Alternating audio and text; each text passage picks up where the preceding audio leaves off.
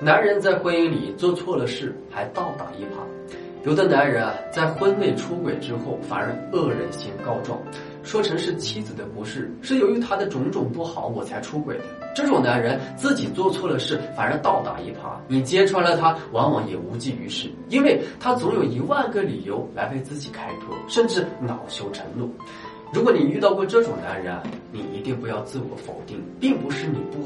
而是他个人品质本身就有问题，是他触碰了婚姻的底线，最基本的忠诚都没有做到。你就算做的再好，他如果有了二心，也会为自己找各种理由。你给他相应的惩罚，让他为自己的错误付出相应的代价，他才能长点记性。